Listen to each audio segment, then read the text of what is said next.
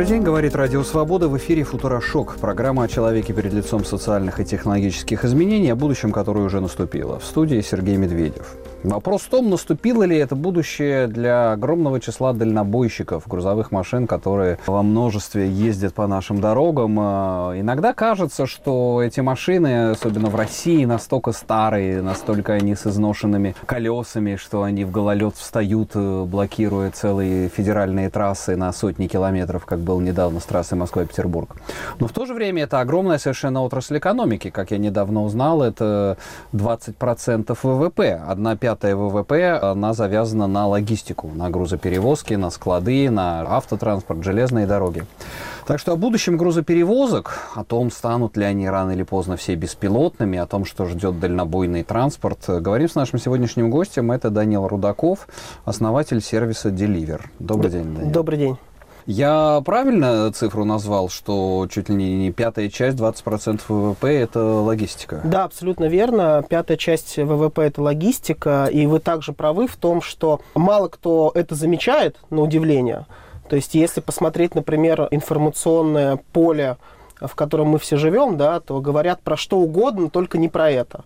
Это кажется немножко странным, потому что вопрос даже не только в ВВП, а в принципе в роли, которую логистика несет в развитии экономики, в развитии, в принципе, нашей страны. А страна такая большая, что от того, насколько эффективно работает логистика, транспорт, автомобильный, морской, авиационный зависит развитие регионов, насколько они быстро будут получать товары, насколько нужно будет держать большие или низкие товарные запасы. Да, я уже не говорю про все истории, связанные с импортом, экспортом, да, которые также завязаны на логистику. Поэтому роль логистики, ее сложно переоценить, и мы очень рады, что сейчас как бы начинается вот это, поднимается информационная волна, и люди наконец начинают на это обращать внимание. А насколько сильно Россия завязана на автомобильный транспорт? Потому что я понимаю, изначально страна, скажем, в отличие от Америки, строилась на магистральных перевозках, на больших, так сказать, на железнодорожных перевозках, и вот mm. эта вот мелкая капиллярная сеть, как те миллионы грузовиков, которые там бороздят mm. дороги Америки или Австралии, у нас не существует. Наоборот, вы знаете, она у нас существует. В России большегрузных автомобилей, то есть грузоподъемностью свыше 12 тонн, зарегистрировано более миллиона единиц которые активно ездят по э, нашей стране. Существует, скажем так, соревнование между железной дорогой и автомобильными грузовиками, как бы кто повезет грузы, да, и автомобили, они очень часто это соревнование выигрывают потому что железная дорога как бы сложно организовать логистику. Есть асимметрия потоков, да, то есть с запада на восток едет больше, чем с востока на запад. При этом машина может легко доехать в любую местность, да, железная дорога может доехать только до конкретной точки. Поэтому сейчас, в общем, как бы я знаю, что в том числе э, коллеги из РЖД, они очень сильно переживают, что грузы утекают, как они выражаются, с железной дороги на автомобили. И, в принципе, кажется, что в будущем, конечно, автомобили победят железную дорогу, если этими автомобилями эффективно управлять. Миллион а, большегрузных автомобилей. А сколько из них объединены в крупнейшие компании, а сколько в мелкие? Рынок очень сильно фрагментирован. Доля самого крупного владельца парка составляет всего 0,6%. А при этом суммарная доля всех, скажем так, крупных и средних перевозчиков, которые могут быть на слуху, вдумайтесь, не более 10%. 90% машин находятся в руках мелких компаний или частников-одиночек. Я вообще даже не представляю в России, есть ли такие как бы частно ориентированные рынки. Ну, не частно ориентированные, а находящиеся в руках ИП, да, частника-одиночки. Вы знаете, мы сейчас видим, что этот рынок очень сильно похож на рынок такси. Поэтому, каким он был несколько лет назад, до пришествия вот знаменитых агрегаторов типа Uber, Get, Яндекс Такси. Рынок очень сильно фрагментирован, в нем нет прозрачного ценообразования. То есть э, всем казалось, вспомните, пять лет назад, что новое там желтое такси, к примеру, там огромнейшая организация их доля рынка в Москве была менее 1%. То есть и то же самое происходит в грузоперевозках.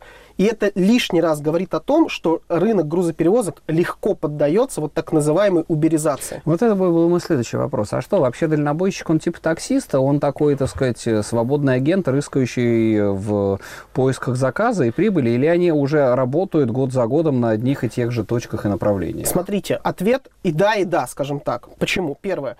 А, конечно, дальнобойщик, он как бы человек, как говорите, рыскающий, потому что дальнобойщики, не нужно их недооценить, очень прагматичные ребята, да, они все время ищут, где заработать больше. Почему? Потому что в цепочке у них вот сейчас, к сожалению, много посредников, да, поэтому дальнобойщики недополучают заработок. Плюс у них есть огромная неэффективность, такая же, как была в такси. Вот, по примеру, такси. Раньше... Перепробег, да? Да, недопробег, наоборот. Ну, то есть Раньше, например, таксист работал 10 часов, из них только 2 часа был с пассажиром. Ну да, да, недопробег, да. Да. То есть он вез вас, например, высаживал на улице Малая Дмитровка и дальше ехал в надежде, что кто-то поднимет руку. То же самое происходит в грузоперевозках. Машина приезжает в Уфу, выгружает груз, и дальше она ждет. Пустое или пустое баражирование. Или он пустой да. едет в Казань, или в Оренбург, да, или он ждет два дня, пока им придет заказ. Мы делаем так, что уже подъезжая к Уфе, у него есть груз рядом со складом выгрузки текущего, текущей загрузки, он не стоит вообще. И вот этот вот эффект, э, который заключается именно в том, что мы оптимизируем вот эти холостые пробеги, позволяет что сделать? Что мелкий дальнобойщик просто больше пробегает в месяц. А учитывая, что у него нет никаких затрат на офис, вот и, и всех подобных вещей, он просто начинает больше зарабатывать. Ну, то есть у вас получается как Uber или Яндекс Такси для дальнобойщиков? Он едет, и он уже получает заказ и выбирает, э, принять ему его или нет? Конечно. Угу. А эта система работает, э, она, скажем, в Америке работает? В Америке у нас есть как бы компании, которые делают то же самое. Надо сказать, что сам даже Uber делает подобную вещь, которая называется Uber Freight. Uh-huh. Она ее сейчас запустила в трех штатах. Есть также компания Convoy. Э, в которую, кстати, недавно вложили деньги два самых богатых человека в мире, Джефф Безос и Билл Гейтс. Угу. Поэтому очевидно, что рынок грузовых автоперевозок будет реформирован и будет подвержен так называемому digital disruption, да, то есть он будет цифровым, это очевидно. Э, и, соответственно, примеры в Америке это подтверждают. Также есть компании в Индии, есть компании в Бразилии, есть компании в Китае но мы как бы немножко как горды тем, что в отличие от таксишных сервисов мы все-таки находимся на передовой. То есть уровень развития Deliver как продукта, он э, примерно такой же, как уровень развития даже сейчас американских аналогов. И много у вас подсоединено в вашей сети водителей? Сейчас у нас 59 тысяч перевозчиков, в среднем на каждую компанию перевозчика у нас по две машины, то есть это более 100 тысяч машин. То есть около 10% уже охвачено. От большого груза, да. Ну, нас, мы, мы говорили про миллион 12-тонных грузовиков у нас все-таки подключены и 20, больше 12 тонн, и газели. Ну, то а, есть, всякие. Да, в плане как бы подключения, да, мы уже такую существенную долю, можно сказать, занимаем, но тем не менее нам еще, понятно, есть куда расти, куда развиваться, потому что мы сервис молодой. И, в принципе, э, рынок логистики B2B, на самом деле, вот именно бизнес-то-бизнес, да, он э, очень сложный. Сделать продукт здесь, э, я думаю, раз в 10 сложнее, чем сделать его в такси. Поэтому, ну, как бы, у нас еще очень большой список э, домашней работы, которую предстоит выполнить. А почему сложнее, чем э, такси? Кажется, ведь бизнесом более-более стабильные поставки, нет вот этой вот волатильности разных клиентов. Объясню. Самая большая проблема – это безопасность. Потому что, например, если вы садитесь в такси, ну, надеюсь, с вами ничего не случится, ну, там, од, од, одного человека из 5 миллионов, к сожалению, там кто-то в Индии может убить, да, но тем не менее вы сами за себя отвечаете. Если вы грузите э, в кузов дальнобойщику товар, а средняя стоимость товара 5 миллионов рублей – ну, вы должны быть уверены, что он его не украдет. Средняя стоимость одной перевозки. Не одной перевозки, а товара, который ну, перевозится. В смысле, одно, одного товара, я имею в виду, да, да. товара, находящегося. В, в, в одной фуре. Соответственно, в одной фуре. Угу. рынок в России сейчас, он достаточно, как бы, такой криминальный. То есть воруют, как бы, очень часто. Воруют, конечно, высоколиквидные грузы типа сигареты, алкоголь, понятно, всякие айфоны, э, лекарства. Например, лекарства вообще не возят без вооруженной охраны. Поэтому для нас как бы самый большой такой... Именно лекарства из-за чего? Из-за наркоманов? Нет, ну просто дорого стоит фура. То есть, а. условно говоря, фура лекарств может стоить 50 миллионов рублей, да? То есть Понятно, ты ее украл, да. Продукт. Очень емкий продукт. Да. Э, Он высоколиквидный, дорого стоит, да, соответственно, для нас это основная была проблема, и мы рады, что мы ее решили. То есть, э, как мы это делаем? Каждый дальнобойщик или перевозчик, который хочет подписаться к нашему сервису или быть нашим перевозчиком, он проходит так называемую проверку скоринговой системы. То есть у нас такой, а, знаете, аналог банковского скоринга, мы как будто кредит ему выдаем. То есть мы проверяем самого перевозчика, генерального директора, учредителя компании, понятное дело, водителя, прицеп, тягач. Куча факторов. Да? Сейчас примерно только 60% всех перевозчиков вообще проходят у нас проверку. И после того, как мы его проверили, еще сверху всего этого застраховали. Мы можем доверять ему груз, э, который он повезет. Это очень важный фактор. Их же, наверное, и рейтинги есть э, у перевозчиков, Конечно. так же, как у водителей. Конечно, они есть, но они пока у нас внутренние. Яндекса. Мы, мы его используем для внутренних нужд. Вот. И, в принципе, э, про рейтинги вопрос хороший, потому что мы считаем, что сервисы, подобные нашему, они способны прежде всего поднять само качество предоставляемой услуги. Потому что сейчас качество вот именно грузовых перевозок, оно, к сожалению, не такое высокое, как многим хотелось бы. Да? У нас в основном машины старые, да, там больше 15 лет. Соответственно, водители, бывает, некоторые странно себя ведут. Поэтому вот нам хочется некий, дать некий стандарт качества, да, чтобы компании, которые грузы отправляют или получают, чтобы не беспокоились, чтобы они знали, что они заходят на наш сайт или в приложение, нажимают всего две кнопки, и грузовик, например, там из Москвы в Екатеринбург поехал, и он знает, что грузовик доедет, товар был в целости и сохранности, водитель не опоздает, правильно оформит документы и вот подобные вещи. А все грузы застрахованы в России? В России нет, у нас нет обязательного страхования грузов. Более того, проблема в том, что на российский рынок грузоперевозок очень легко выйти. То есть, вот, например, в Штатах, о которых мы говорили, там, казалось бы, очень либеральная экономика, да, то есть там такая свобода предпринимательства, да, и даже там, чтобы стать перевозчиком или экспедитором, ты должен купить специальную лицензию и выдать банковскую гарантию. А в России вход на рынок очень свободный. Вот вы описываете вот. такой невероятно свободный рынок. И сейчас я гораздо лучше понимаю, почему дальнобойщики так э, пытались организоваться в том году против системы Платон. Это что, уже проигранная битва? Пошумели, разошлись, и все послушно платят? Вы знаете, я думаю, что как бы причина, по которой они воюют против системы Платон, она как бы немножко в другом, нежели мы все себе представляем. На мой взгляд, основная причина, причин две. Первая – им очень сложно эти затраты переложить на отправителя. Ведь, по идее, это очень элементарная вещь. Подняли тарифы для системы Платон, приди к своему клиенту и скажи, что, дорогой друг, ты теперь там платишь, например, на 3 рубля с километра выше. И я уверен, что отправитель согласен будет это заплатить. Но поскольку в системе много посредников, и между реальным отправителем и дальнобойщиком, который платит, есть посредники, то эти посредники вынуждают дальнобойщику говорить, что вот если ты как бы будешь поднимать ставки, я возьму другого. Да? То есть перевозчиков чуть больше сейчас, чем отправителей, поэтому они не могут переложить эти косты на... То есть посредник прессует э, перевозчика и заставляет его принимать Конечно. их на себя, эти косты? Конечно. Это, это, это первая причина. Вторая причина, вход в систему Платон заставляет перевозчиков обелиться, выйти из, из серой зоны э, и, соответственно, начать платить все налоги. И это такой очень скользкий вопрос, потому что перевозчики вынуждены находиться в серой зоне, потому что ну, это просто вопрос их выживания большое количество вот этих посредников, да, вынуждает их там как бы выживать, потому что ставка, которую платит отправитель, и ставка, которую получает перевозчик или дальнобойщик, там они могут отличаться на несколько десятков процентов. Вот, поэтому мы, э, поскольку связываем их напрямую, мы позволяем в том числе и дальнобойщику платить больше, ну, получать больше денег, соответственно, дальнобойщик, он может платить налоги, они ведь не против это делать, да, просто для них это вопрос, как я повторюсь, выживания. Поэтому у нас такая вин-вин ситуация, то есть у нас получается такие ставки, что и клиенту это выгодно, и дальнобойщику ну, то это есть выгодно. вы за счет посредников, вы вырезаете посредников э, в этом очень криминальном э, бизнесе и, так сказать, предлагаете работать напрямую? В том числе вырезаем посредников. Второе, что более значимо, мы добавляем эффективности с точки зрения пробегов. Потому что если повышается эффективный пробег, а он может повыситься на 50%. Сейчас, например, водитель-одиночка проезжает в месяц 8 тысяч километров с грузом, а водитель какой-нибудь большой транспортной компании, который вот где там руками все это стыкует, 16 тысяч километров. То есть потенциал в два раза.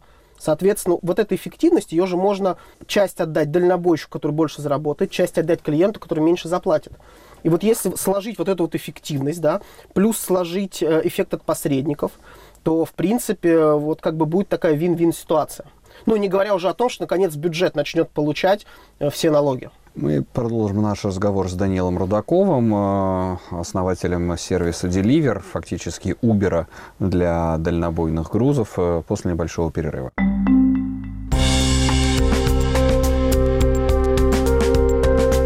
Снова здравствуйте. Программа «Футурошок» на волнах Радио Свобода. В студии Сергей Медведев. Наша программа о человеке перед лицом социальных и технологических изменений, о будущем, которое уже наступило. Сегодня говорим о дальнобойном транспорте, вообще о грузоперевозках, о том, какое будет будущее грузоперевозок в России и шире в мире. Мы столько говорили о такси, мы столько говорили о каршеринге, мы столько говорили о различных э, компаниях по прокату такси. А, но сейчас, мне кажется, надо поговорить о действительно гораздо большей отрасли экономики, такой как э, грузовые перевозки, грузоперевозки. У нас сегодняшний гость Данил Рудаков, основатель сервиса Deliver, фактически Uber для дальнобойщиков. Я здесь, Данил, вот о чем хочу поговорить. О технологии. Потому что сейчас, естественно, главная тема, мне кажется, в автомобильном транспорте, помимо электрического, это автопилот. И вот, насколько я понимаю, что ваша отрасль все больше и больше будет переходить на автопилот. Если как-то они будут массово внедряться, то дальнобойщики это, видимо, одни из первых которые будут заменяться автопилотами. Вы правы, что это будет массово внедряться. А, более того, не секрет уже ни для кого, что производители грузовиков активно тестируют систему беспилотного транспорта. И также всем очевидно, что беспилотный транспорт появится именно в грузовых э, перевозках. Объясню почему. А, на магистралях между, например, Москвой и Санкт-Петербургом, это намного проще организовать, чем в городе. Раз. Ну, даже я сейчас вижу, как бы они идут друг другом, они, так сказать, караваном идут, да. держат дистанцию, явно, что они работают на автопилотах, идут э, на круз-контроле и так далее. То есть совершенно механизированная работа. Конечно, автоматизированная. Это, это первое. Второе, вы даже себе не представляете, какие эффекты дает беспилотный грузовик на трассе. Ну, Первое. Он, он не спит. Во-первых, он не спит, да. То есть скорость доставки товара увеличивается в разы. Например, сейчас с введением тахографа водитель должен 8 часов ехать, 8 часов спать. Как бы до Екатеринбурга он доезжает за 3,5 дня. Ах, там жестко 8-8? Конечно. И для автобусов, и для... Насчет автобусов не знаю. Угу. Наверное, да. Для грузовых машин точно жестко. Соответственно, в Екатеринбург сможет приезжать за полтора дня.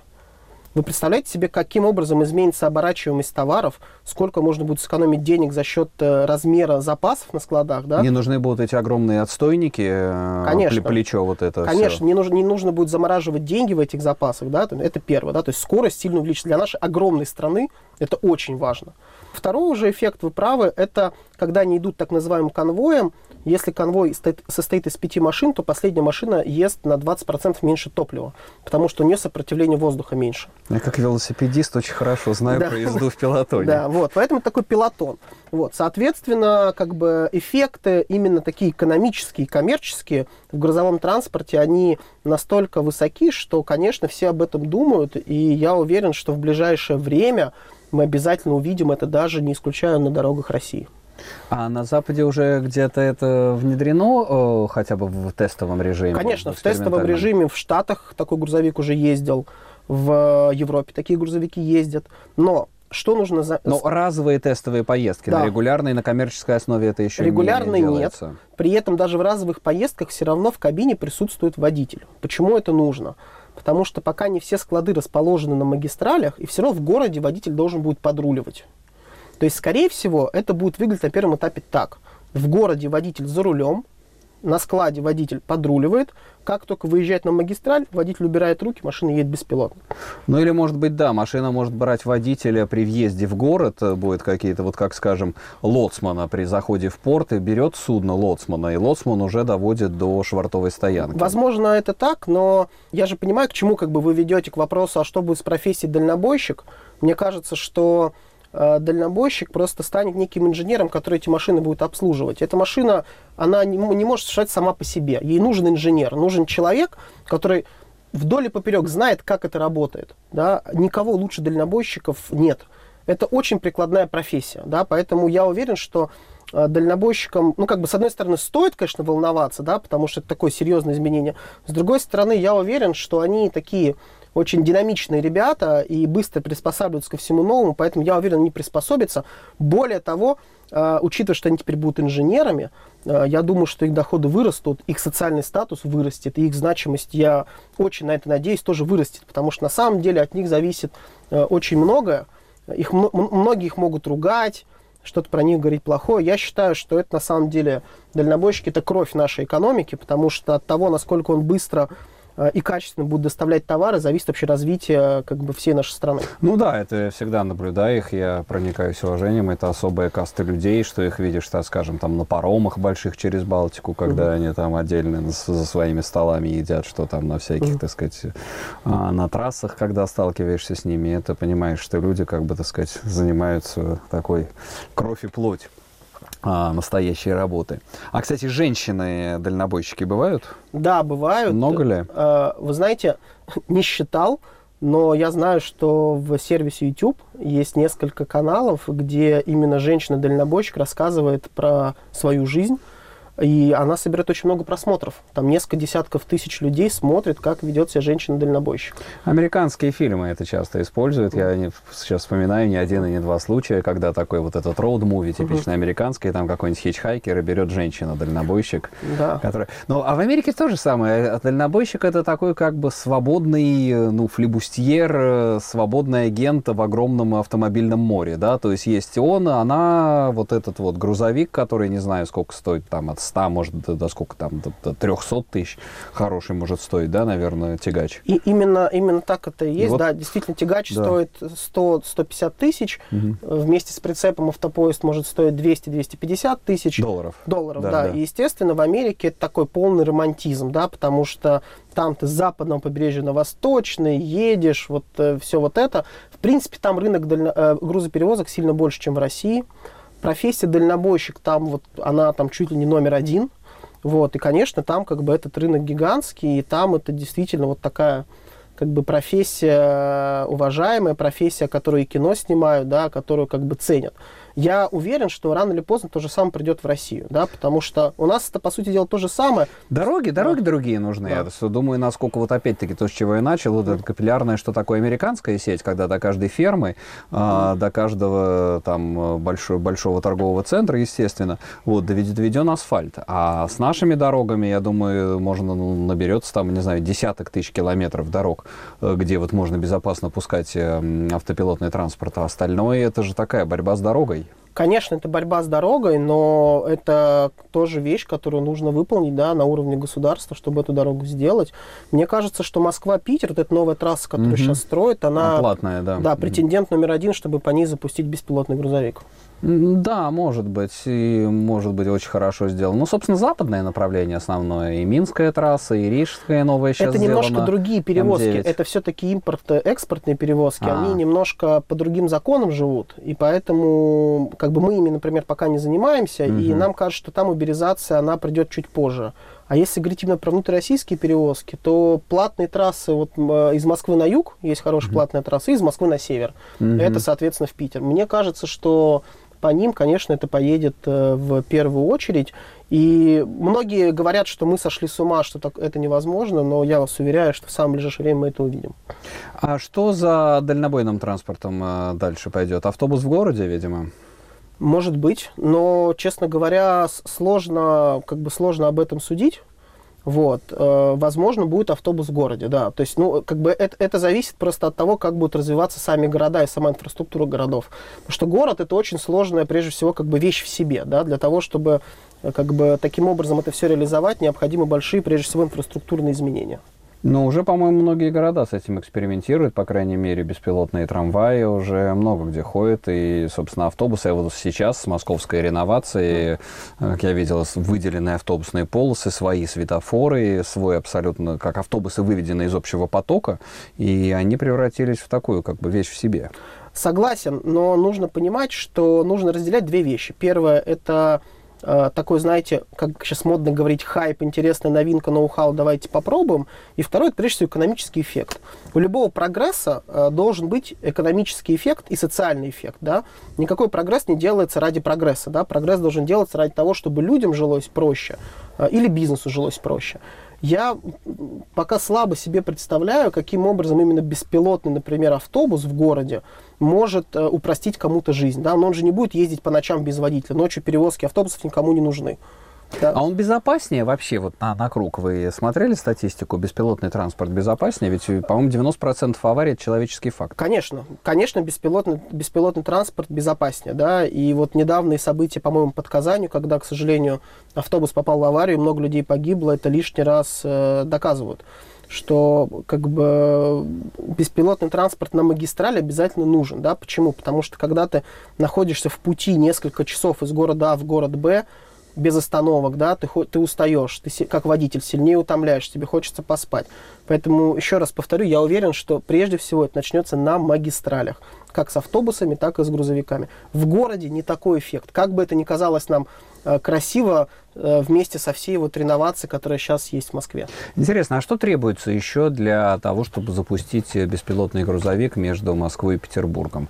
Нужно ли менять правила дорожного движения, дорожные знаки, дорожную разметку? Смотрите, на мой взгляд, нужно сделать две вещи. Первое, конечно, вы правы, нужно менять правила, понимать, кто за что отвечает, кто будет регулятором, какие нормативные акты. Второе, э, это о чем мало говорят, это некая информационная безопасность. Потому что прекрасно понимаете, что может случиться, если какие-нибудь хакеры взломают программное обеспечение беспилотного грузовика. И он, например, не дай бог, въедет в толпу, как это было недавно в Европе. Поэтому э, мне кажется, что это две вещи, о которых стоит очень внимательно задуматься вот, и решить, как бы, что мы с этим будем делать. И, видимо, дорожная разметка, как-то и дорожные знаки особые должны быть для... Или они готовы, могут считывать общие, общие дорожные знаки? Я думаю, что они могут считывать общие дорожные знаки. Э, я думаю, что там важнее, скажем так, их взаимодействие с пилотными автомобилями. Да, для того, чтобы там, когда перестраиваются одни, чтобы вот они могли как-то реагировать.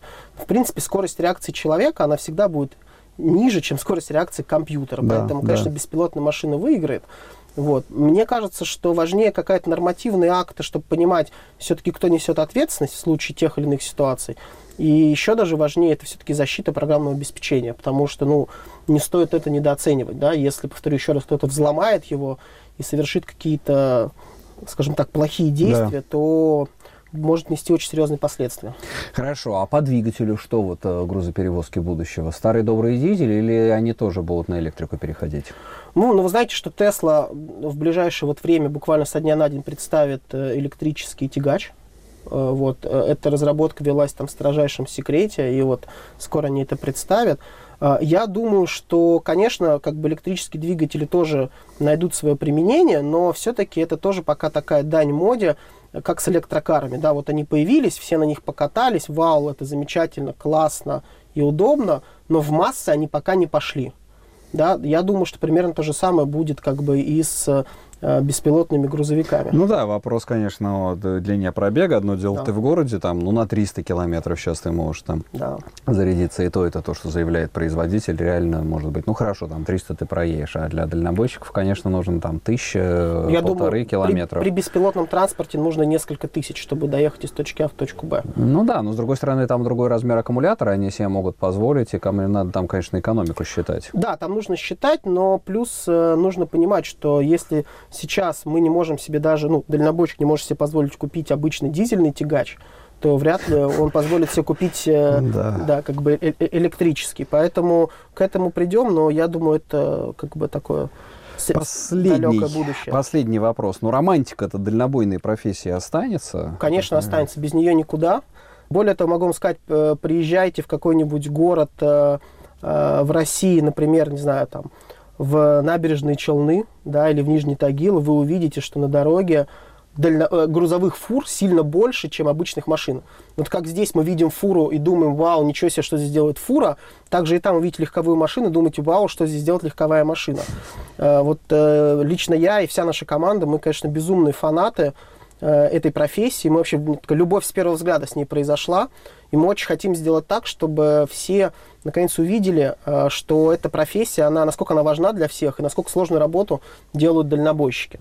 Поэтому романтизм, конечно, сохранится. Ну что ж, будем надеяться, что даже и когда наши дороги нашей бескрайней родины будут бороздить автопилотные электрокары, все равно останется романтика.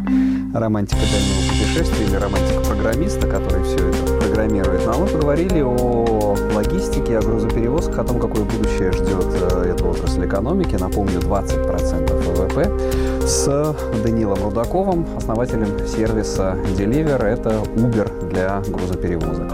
Спасибо, это была программа «Потрошок». Меня зовут Сергей Медведев. Слушайте «Радио Свобода».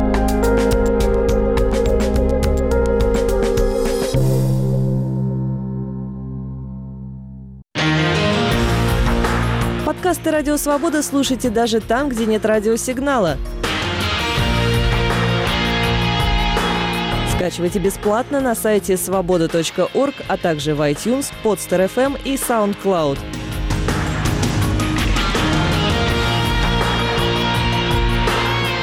Берите с собой в дорогу «Радио Свобода».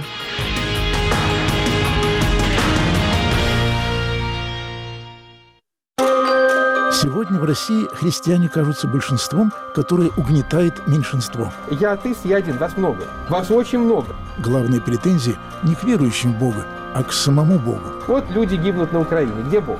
Люди гибли в сталинских лагерях. Где Бог? Как может вера противостоять лжи, ненависти и насилию? Об этом в программе «С христианской точки зрения» в субботу в 17 часов, повтор в воскресенье в час дня и в четверг в 18 вечера.